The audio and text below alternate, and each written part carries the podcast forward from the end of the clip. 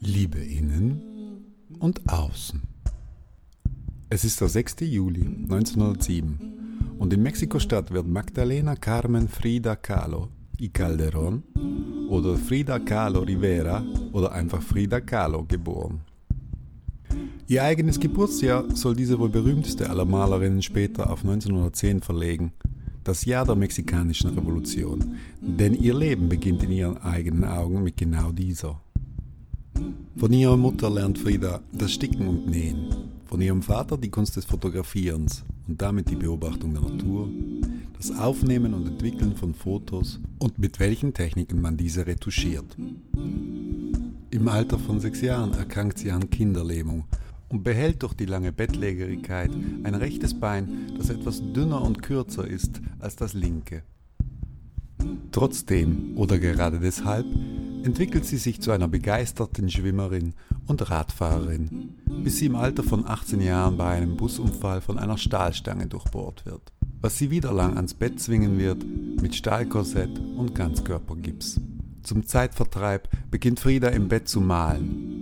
Glück und Unglück eines Menschen gehen oft Hand in Hand, bedingen und prägen einander, als ob sie sich küssten. Sie malt vor allem selbst Porträts, weil sie, nach eigenen Worten, sehr viel Zeit allein verbringt und das Motiv ist, welches sie am besten kennt. Entgegen aller medizinischen Prognosen wird sie das Gehen wieder erlernen, wobei die Schmerzen und Qualen als Folge der Verletzung sie bis ans Lebensende begleiten werden. Außerdem wird sie mehrere Fehlgeburten erleiden. All das und vieles mehr, wie die äußerst intensive und unglückliche Beziehung zum politisch revolutionären Murales-Maler Diego Rivera, verarbeitet sie in 143 meisterhaften Bildern, darunter 55 teils schonungslose Selbstbildnisse. Sie mischt die Kunst der Maya und Azteken mit mexikanischer Folklore und Surrealismus, wird damit zur im Nachhinein anerkannt bedeutendsten Malerin Lateinamerikas und zu einem nationalen Kulturerbgut Mexikos erklärt. Doch zu Lebzeiten nimmt sie die Öffentlichkeit vor allem wegen ihres bewegten Lebenswandels und der unglücklichen Ehe mit Diego Rivera wahr. Zu Beginn der 1940er Jahre notiert die Malerin die Bedeutung ihrer Farben im Tagebuch. Wofür grün steht, wofür gelb, wofür blau. Bei Schwarz schreibt sie Nichts ist schwarz, wirklich überhaupt nichts. Nebst der Verarbeitung des eigenen Lebens widmet sich Kahlo auch sozialen und politischen Themen in ihrer Malerei. Als glühende Marxistin fühlt sie sich zunächst Leo Trotzki und seinen Ideen verbunden, ändert dann ihre Meinung und wendet sich Trotzkis Todfeind Stalin zu, dessen Anhängerin sie bis zu ihrem Lebensende bleiben soll. Ob sich diese kraftvolle und ausdrucksstarke Frau mit dem sogenannten Vater aller Werktätigen wirklich verstanden hätte, wage ich zu bezweifeln. What are you talking about? I'm talking about somebody willing to sacrifice a little of their own pleasure rather than go and hurting the woman who loves him. Have you lost your mind? Go to hell! Der Massenmörder Stalin passt sehr viel weniger zu Frida Kahlo als der Utopist Marx. Was aber zweifellos feststeht, es ist der 6. Juli 1535 und in London wird ein Mann hingerichtet, der sich mit Utopien richtig gut auskennen muss. Schließlich hat er den ersten utopischen Roman der Geschichte geschrieben. Ich spreche von Thomas Morus oder Thomas More, Jurist, Staatsmann und humanistischer Autor, der als Lordkanzler unter Heinrich VIII. dient. Ja genau dem mit den sechs Ehefrauen. Bis dieser ihn des Amtes enthebt und schließlich hinrichten lässt, weil er sich weigert, des Königs Verfügungsrecht über alle weltlichen und geistlichen Belange und Güter anzuerkennen. Morus wird an diesem Tag enthauptet und sein Kopf dann einen Monat lang auf der London Bridge zur Schau gestellt, bis er von seiner Tochter von der Brücke geholt und in der Familiengruft der Moors beigesetzt wird. Als dieser Kopf noch auf seinem Hals situiert gewesen war, hatte er sich Folgendes erdacht. Eine Insel mit Namen Utopia, deren Bewohner in Familienverbänden leben, gemeinsam kochen und speisen, kein Privateigentum kennen sondern die von der Gemeinschaft hergestellten Güter für den persönlichen Bedarf zugeteilt bekommen. Dafür müssen Frau und Herr Utopia allerdings arbeiten. Sechs Stunden am Tag, in einem Handwerk eigener Wahl. Der Ackerbau wird in Turnussen gemeinschaftlich betrieben. Für Kinder besteht eine allgemeine Schulpflicht. Für besonders Begabte sind dabei wissenschaftliche und künstlerische Ausbildungen vorgesehen. Wissenschaftliche Vorlesungen sind öffentlich zugänglich und sie zu besuchen der beliebteste Zeitvertreib der Utopier. Ach ja, und Geldverkehr kennen die Utopier nicht. Leben, Essen und Lernen ist im Wesentlichen alles, was sie wollen. Klingt so gut, um wahr zu sein? Ja, deshalb ist es ja auch eine Utopie. Nicht ganz klar ist bis heute, ob Thomas Moore hier eine Satire geschrieben oder es ernst gemeint hat mit diesem Versuch einer alternativen Gesellschaftsform. Ob es sowas in naher oder näherer Zukunft geben wird oder ob es jemals vorstellbar sein wird, weiß ich auch nicht. Imagine no possessions. I wonder if you can. No need for greed or hunger. A brotherhood of man. Imagine all the people sharing all the world. You. Aber versichern kann ich dir. Es ist der 6. Juli 1957 und in der englischen Hafenstadt Liverpool, noch genauer im Stadtteil Woolton, um ganz genau zu sein, beim Gemeindefest der Kirche von St. Peter, tritt die Quarryman Skiffle Band auf, deren Sänger und Frontmann, 16 Jahre alt, mit kariertem Hemd gewandet und schon leicht angetrunken, ob schon eigentlich nur Tee zu moderaten Preisen angeboten wird, beim Lied Come Go With Me den Refrain vergisst und statt Come Little Darling, Come and Go With Me immer nur Down, Down, Down to the Penitentiary singt. Also ab, ab, ab ins Gefängnis. Dies wiederum findet ein 15-jähriger Knabe mit den Manieren eines kleinen Lords ausgestattet und gekleidet wie ein Chorknabe total irre. Später am Abend beeindruckt der Chorknabe den leicht angesäuselten Rocker mit seiner Darbietung des 20 Flight Rock. Die zwei Jungs, John Winston Lennon und Sir James Paul McCartney, werden Freunde. Für ein paar Jahre werden sie gemeinsam einen Ohrwurm nach dem anderen schreiben. Und selbst als sie nicht mehr als kongeniales Komponistenduo operieren, ihre Meisterwerke mit der Komponistenangabe Lennon McCartney versehen. Mit ihrer Band The Beatles und ihren Musikstücken prägen sie nicht nur die Popmusik, sondern die Kultur unserer westlichen Gesellschaft im Gesamten. Moderne Pop- und Rockmusik ist ohne die Beatles einfach nicht vorstellbar, im Guten wie im Schlechten.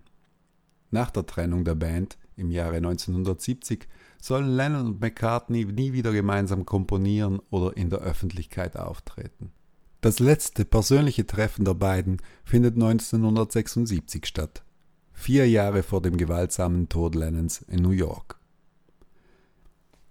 Im Jahre 1994 wird John Lennon in die Rock'n'Roll Hall of Fame aufgenommen, mit den folgenden in Briefform gefassten Worten von Paul McCartney. Dear John, I remember when we first met in Woolton at the village fete. It was a beautiful summer day. And I walked in there and I saw you on the stage and you were singing Come Go With Me by the Del Vikings. But you didn't know the words, so you made them up. Come go with me to the penitentiary. It's not in the lyrics. Remember writing our first songs together? We used to go to uh, my house, a dad's house, um, and we used to smoke Thai food tea. Uh, with this pipe that my dad kept in a drawer. Didn't do much for us, but uh, got us on the road. We wanted to be famous. Um, I remember writing Day in the Life with him. And the little look we, we gave each other as we wrote the line, I'd love to turn you on. We kind of knew what we were doing, you know. A sneaky little look. Ah, boy. And then after that, there were the phone calls to you. the joy for me of, after all our business shit that we'd gone through, actually getting back together and communicating once again. And the joy as you told me about how you were baking bread now and how you were playing with your little baby, Sean. That was great for me because it gave me something to hold on to. So now, years on, here we are. All these people, here we are assembled to uh, thank you for everything that you mean to all of us. This letter comes with love from your friend Paul. John Lennon, you made it. Tonight you're in the Rock and Roll Hall of Fame. God bless you. Dass John Lennon Thai Food Tea rauchend und Brot backend im Himmel neben Jimi Hendrix, Elvis Presley und natürlich Jesus Christus bei einer Jam Session auf einer Wolke sitzt und sich leicht amüsiert über K-Pop wundert, ist nur eine heidnische Fantasie meinerseits. Definitiv will ich das Kalenderblatt küssen im Gedanken daran, dass sich John und Paul an diesem Tag kennengelernt haben und dir sagen, es ist der 6. Juli 1919 und in Berlin nimmt das Institut für Sexualwissenschaft seine Arbeit auf. Es ist das erste wissenschaftliche Institut der Geschichte, welches sich mit der Forschung zum Sexualleben beschäftigen soll. In seiner Praxis wird es bis zu seiner Schließung und Plünderung im Zuge der Bücherverbrennung im Jahre 1933 zwar eher eine Beratungsstelle und Anlaufpunkt für Menschen in sexueller Not, aber vor allem Institutsgründer und Arzt Magnus Hirschfeld leistet Pionierarbeit auf dem Gebiet der Sexualwissenschaften. Im Mai 1897 hatte er das Wissenschaftlich-Humanitäre Komitee gegründet. Die weltweit erste Organisation mit dem Ziel der Entkriminalisierung von sexuellen Handlungen zwischen Männern. Zwischen 1899 und 1923 gab er 23 Jahrgänge des Jahrbuchs für sexuelle Zwischenstufen heraus. 1910 hatte er mit seiner Forschungsarbeit eine Untersuchung über den erotischen Verkleidungstrieb, den Begriff des Transvestiten, geprägt. Im Jahr der Gründung des Instituts für Sexualwissenschaften ist er auch Mitwirkender im ersten schwulen Film der Geschichte. In Anders als die anderen von Richard Ostwald stellt Hirschfeld mehr oder weniger sich selbst dar. Also einen Arzt, der vermitteln will, dass Homosexualität keine Krankheit ist. Magnus Hirschfeld ist ob seiner jüdischen Herkunft und seiner Tätigkeit natürlich ein Lieblingsfeindbild von völkisch strammen rechten Hetzern und ihren Schlägern und wird schon 1920 von einer Gruppe von Nazischlägern nach einem Vortrag so schwer verletzt, dass verschiedene Zeitungen seinen Tod vermelden und er Nachrufe auf sich selber lesen kann. 1926 reist er für Vorträge in die Sowjetunion und wird zu einem absoluten Feindbild der Nationalsozialisten, unter denen sich natürlich auch einige Patienten Hirschfelds befinden. Seines Lebens nicht mehr sicher, nimmt er 1931 die Einladung für eine Vortragsreise in die USA an und bleibt dann im Exil und lernt bei einer Asienreise den jungen Medizinstudenten Li Xiutong kennen. Mit ihm und seinem Mitarbeiter Karl Griese lebt er in einer Ménage à trois bis zu seinem Lebensende 1935 zusammen. Während meiner Recherchen bin ich auf ein Bild von Hirschfeld und Tong gestoßen, wie sie sich nebeneinander sitzend, in Vertrauen, Respekt und Liebe anlächeln. Wie lange wird es noch dauern, bis das, was ich auf diesem Foto wahrnehme, nämlich Liebe, einvernehmliche Liebe, einfach als das wahrgenommen wird, was sie ist. Hirschfeld hat seine Tätigkeit vor über 100 Jahren aufgenommen. Das Thema ist eigentlich ein alter Hut, und doch empören wir uns völlig zu Recht, wenn die UEFA es der Stadt München untersagt, das Fußballstadion in den Farben des Regenbogens erleuchten zu lassen, anlässlich der Partie Deutschland gegen Ungarn. In Ungarn nämlich, aber auch anderswo in der Welt, scheint Liebe nicht einfach Liebe zu sein. Ich kann mich noch sehr genau erinnern, wie ich als Kind die ersten gleichgeschlechtlichen Paare Hand in Hand durch die Stadt habe schlendern sehen. Ja, das gibt es, bekam ich in meiner Neugier zur Antwort. Und das ist okay so. Liebe ist Liebe. Die großartige Poetry Slammerin und Podcasterin Sarah Bosetti hat mal gemeint, dass es wohl für den rassistischen, fremdenfeindlichen und homophoben Teil der Menschheit deshalb ein Problem ist, das Anderssein zu akzeptieren, weil es unmittelbar die Frage nach sich zieht, ob, wenn denn die, der, das andere einfach okay ist, man selbst eigentlich auch in Ordnung geht so. Und ich glaube, sie hat absolut recht damit.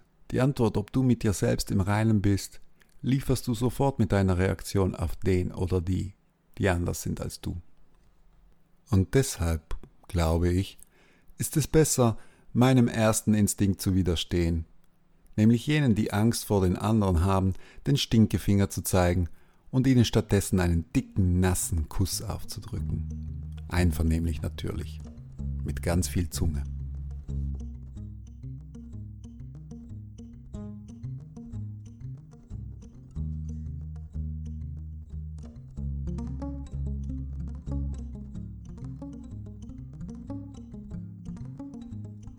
Es ist der 6. Juli 2021. Es ist der 187. Tag des Jahres und somit verbleiben noch 178 Tage, bis uns auch dieses regenbogenfarbene Jahr den Abschiedskuss geben wird. Und ich denke über den Kuss nach, im Allgemeinen und im Speziellen. Und im ganz Speziellen. Denn es ist der internationale Tag des Kusses. Wie passend. Kannst du dich an deinen ersten Kuss erinnern? wurde ich vor ein paar Tagen gefragt. Ja, natürlich kann ich das.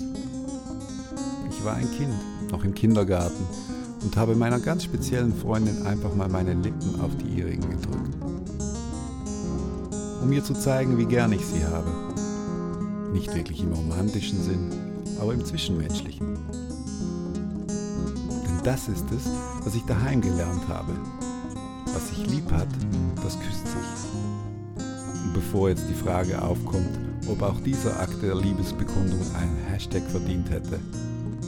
Mein Kuss wurde erwidert, so gut das halt zwei Fünfjährige auf die Reihe kriegen. Erinnerst du dich an deinen ersten Kuss? Und wann hast du das letzte Mal geküsst?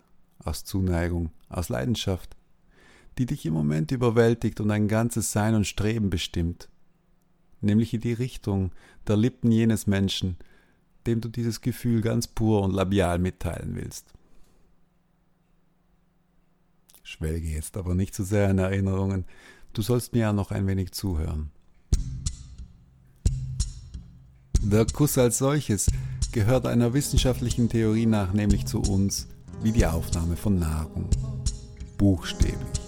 Diese Theorie besagt nämlich, dass er seinen Ursprung in der Tierwelt hat, wo viele Arten die Nahrung vorkauen und sie von Mund zu Mund an ihre Nachkommen weitergeben. Klingt nicht sonderlich romantisch. Nun ja, viele Tiere nehmen diesen Mund-zu-Mund-Kontakt auch deshalb auf, weil sie durch Geruchs-, Geschmacks- und Tastsinne wohl Informationen austauschen, die für die Partnerwahl, aber auch andere soziale Interaktionen entscheidend sein können. Neuere Forschungen widersprechen dieser Theorie, da sie bei einer weltweit durchgeführten Studie zum Ergebnis kamen, dass bei weniger als der Hälfte der 168 untersuchten Kulturen das Küssen üblich ist und von einigen gar als abstoßend empfunden wird. In industrialisierten Gegenden wird mehr geküsst als in entlegenen, weshalb einige Forscher davon ausgehen, dass es einen Zusammenhang zwischen sozialem Status und dem Küssen gibt. Der Kuss soll sich zuerst in höher gestellten Schichten etabliert und sich von dort aus dann nach unten verbreitet haben. So im Sinne von, wer was auf sich hält, der knutscht. Bei kulturgeschichtlichen Fragen hilft immer ein Blick auf die alten Griechen, nicht wahr? Naja, ursprünglich kannten die nicht mal ein eigenes Wort dafür. Philie, der Kuss, ist abgeleitet von Philein, dem Verb lieben. Schauen wir mal zu den Römern. Dort gibt es den Basium, von dem sich der italienische Bacio ableitet. Ein allgemeiner Begriff, der sowohl den Kuss als Zeichen des Respekts oder der Freundschaft meint, wie auch als erotischen Akt. Osculum, das war der Kuss im Kreise von Familie und Freunden, während Suavium das Küssen aus Leidenschaft bezeichnete. Suave bedeutet so viel wie süß, lieblich, angenehm und trifft den Kern der Sache dann schon besser. Das deutsche Küssen, das englische to kiss, das schwedische Kyssa entstammen wohl der Lautnachahmung. Also Etymologie hilft mir gerade nicht richtig weiter. Vielleicht werde ich bei den alten Indern schlauer. In den indischen Veden, einer Sammlung religiöser Schriften, findet sich nämlich die erste schriftliche Erwähnung des Küssens vor 3500 Jahren, weshalb es als bewusste soziale und kulturelle Handlung auf diesen Zeitraum datiert wird. Indien und Leidenschaft, da klingelt doch was. Und nein, ich spreche nicht von Selbsterfahrungstrips nach Goa. Ich meine natürlich das Kamasutra, eine Sammlung von Lehrsätzen zur Erotik von verschiedenen Autoren, die im dritten Jahrhundert nach Christus zusammengefasst und 1883 erstmals aus dem Sanskrit übersetzt und in England publiziert wurden. Das Kamasutra ist tatsächlich ein Leitfaden zur Steuerung des erotischen Verlangens, das sowohl vom, nennen wir es mal technischen, als auch vom philosophischen Standpunkt aus gesehen als erotisches Handbuch dienen soll. Es behandelt in sieben Büchern verschiedene Bereiche von Liebe und Sexualität und berät den Mann beim Umgang mit jungen Mädchen, mit der eigenen Ehefrau, mit den Ehefrauen anderer Männer und mit Hetären, also Prostituierten. Das Küssen wird im Kamasutra schwerstens empfohlen und gelobt als, ich zitiere, vortreffliches Instrument zur Herstellung der rechten Stimmung für weitere Leidenschaft. Naja, das klingt jetzt auch eher nach einer deutschen Gebrauchsanweisung für Grillkohle. Aber schauen wir mal weiter. Grundsätzlich sind im Kamasutra alle Arten des Kusses empfohlen, welche der Frau Vergnügen bereiten, was ich recht vernünftig finde. Im Umgang mit jungen und unerfahrenen Mädchen, was in dieser rigiden und weitgehend frauenfeindlichen Kastengesellschaft mit obligaten Zwangsheiraten zwischen jungen Mädchen und älteren Männern logisch erscheint, empfiehlt und unterscheidet das Kamasutra gemessene, vibrierende und berührende Küsse. Diese unterscheiden sich im Wesentlichen durch die Reaktion des Mädchens. Weiters gibt es dann den geraden Kuss, den schrägen, den drehenden, und diese werden der Intensität nach unterschieden in pressend und extrem pressend. Also ich weiß nicht, wie es dir geht, aber bei mir will da immer noch keine Romantik oder Leidenschaft aufkommen. Versuchen wir es nochmals mit der Wissenschaft. Die Lust zum Küssen beruht wohl im Wesentlichen auf einem Zusammenspiel unserer Hormone. Es erhöht die Pulsfrequenz und regt den Stoffwechsel an, wodurch du und ich weniger anfällig für Bluthochdruck und Depressionen werden. Der Speichelaustausch ist gut für Immunsystem und Zähne. Und du und ich, wir benutzen beim Küssen alle 34 Gesichtsmuskeln. Hm. Das liest sich wie die Gebrauchsanweisung für Grillkohle mit den Augen eines Biochemikers und begeistert mich immer noch nicht. Was sagt denn die hohe Kunst zu diesem Thema? Joseph Conrad hat Folgendes dazu zu sagen. Küsse sind das, was von der Sprache des Paradieses übrig geblieben ist. Das ist schon viel mehr nach meinem Geschmack und dem des romantischen Dummkopfes auf meinem Hals. Einen interessanten Ansatz vertritt Mark Twain, ganz ohne Karma und Sutra. Ein Kuss ist eine Sache, für die man beide Hände braucht. Das gefällt mir in Vorstellung und Tat. Edmond de Rostand lässt seinen Cyrano de Bergerac schließlich sagen, ein Kuss, was ist er, wenn alles darüber gesagt wird? Ein rosig Pünktchen auf das I in Liebe gesetzt. Ein Geheimnis ist, das dem Mund und nicht dem Ohr verraten wird. Ich liebe solch schlaue und schöne Zitate. Fast so sehr wie das Küssen wo ich gerade beim Zitieren bin. Es ist der 6. Juli 2021 und heute feiern Tenzin Gyatso, besser bekannt als der 14. Dalai Lama, George Walker Bush, 43. Präsident der Vereinigten Staaten von Amerika, Schauspieler Sylvester Stallone und Rapper 50 Cent Geburtstag. Und in meinem Kopf entsteht das Bild eines Mannes, der mit dem lächelnden Gesicht des Dalai Lamas, rotem Stirnband auf dem Kopf, Kaugummi im Mund und Gangster-Goldkettchen um den Hals im Weißen Haus zu Washington folgende Worte von sich gibt. In der Wut verliert der Mensch seine Intelligenz. Und ich denke, wir stimmen alle darüber ein, dass die Vergangenheit vorüber ist. Aber John Rambo ist Atheist und ich persönlich glaube an das Fitnessstudio. Insofern, pleite zu sein, widerspricht meiner Religion. Nun ergibt dieses Zitat gar keinen Sinn, außer vielleicht den, dass du dir Geburtshoroskope und mehr oder minder sämtliche Astrologie an die Backe schmieren kannst. Weshalb ich dich jetzt selbst rekonstruieren lasse, wer da was von sich gegeben hat.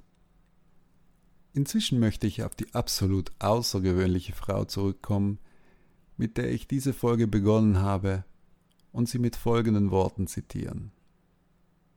Nichts ist absolut. Alles verändert sich, alles bewegt sich, alles dreht sich. Alles fliegt und verschwindet. Wie recht Frida Kahlo da hat. Und dann noch diese Frage, darf man Verben erfinden? Ich möchte dir eines sagen. Ich himmle dich. So spreizen sich meine Flügel breit aus, um dich maßlos zu lieben. Ja, erfinde Verben, himmle, küsse, spreize deine Flügel und liebe. In diesem Sinne möchte ich diese Folge von Geschichten braucht keiner beenden und versprechen, dass es in der nächsten Folge um interessantere Dinge gehen wird. Oder auch nicht. Es ist der 6. Juli 2021. Mein Name ist Thomas Lamprecht und ich bedanke mich für deine Aufmerksamkeit.